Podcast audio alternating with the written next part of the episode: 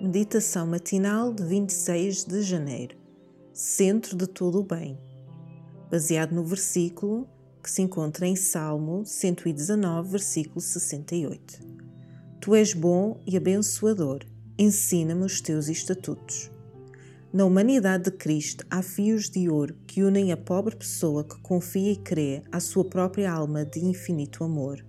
Ele é o grande médico. No nosso mundo, Ele levou as nossas enfermidades e carregou os nossos fardos. É o poderoso curador de todas as doenças.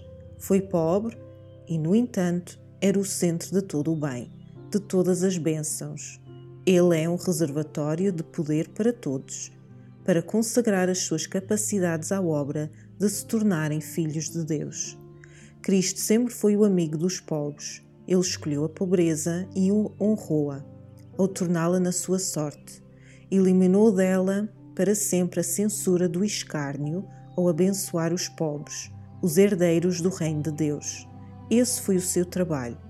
Ao consagrar-se a uma vida de pobreza, redimiu a pobreza da sua humilhação tomou posição ao lado dos pobres para poder eliminar da pobreza o estigma que o mundo lhe tinha associado. Ele conhecia o perigo do amor das riquezas. Sabia que esse amor é ruinoso para muitas almas. Esse amor coloca aqueles que são ricos numa posição em que podem satisfazer todos os desejos de grandiosidade.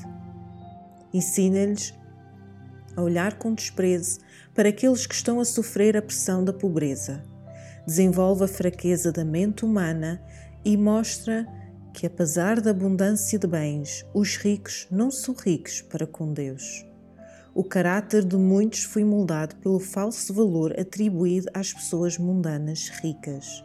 A pessoa possuidora de casas e terras, elogiada e enganada pelo respeito que lhe é prestado, pode olhar com desprezo para a pessoa pobre, que possui virtudes, que a pessoa rica não possui. Quando pesada na balança de ouro do santuário, a pessoa rica, egoísta e cobiçosa será achada em falta, enquanto a pessoa pobre, que dependeu apenas de Deus pela fé, pela sua virtude e bondade, será declarada herdeira das riquezas eternas no Reino de Deus.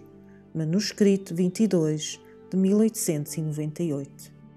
Para reflexão, por que razão escolheu Jesus tornar-se pobre, pôr a sua sorte ao lado dos marginalizados e dos que não tinham poder?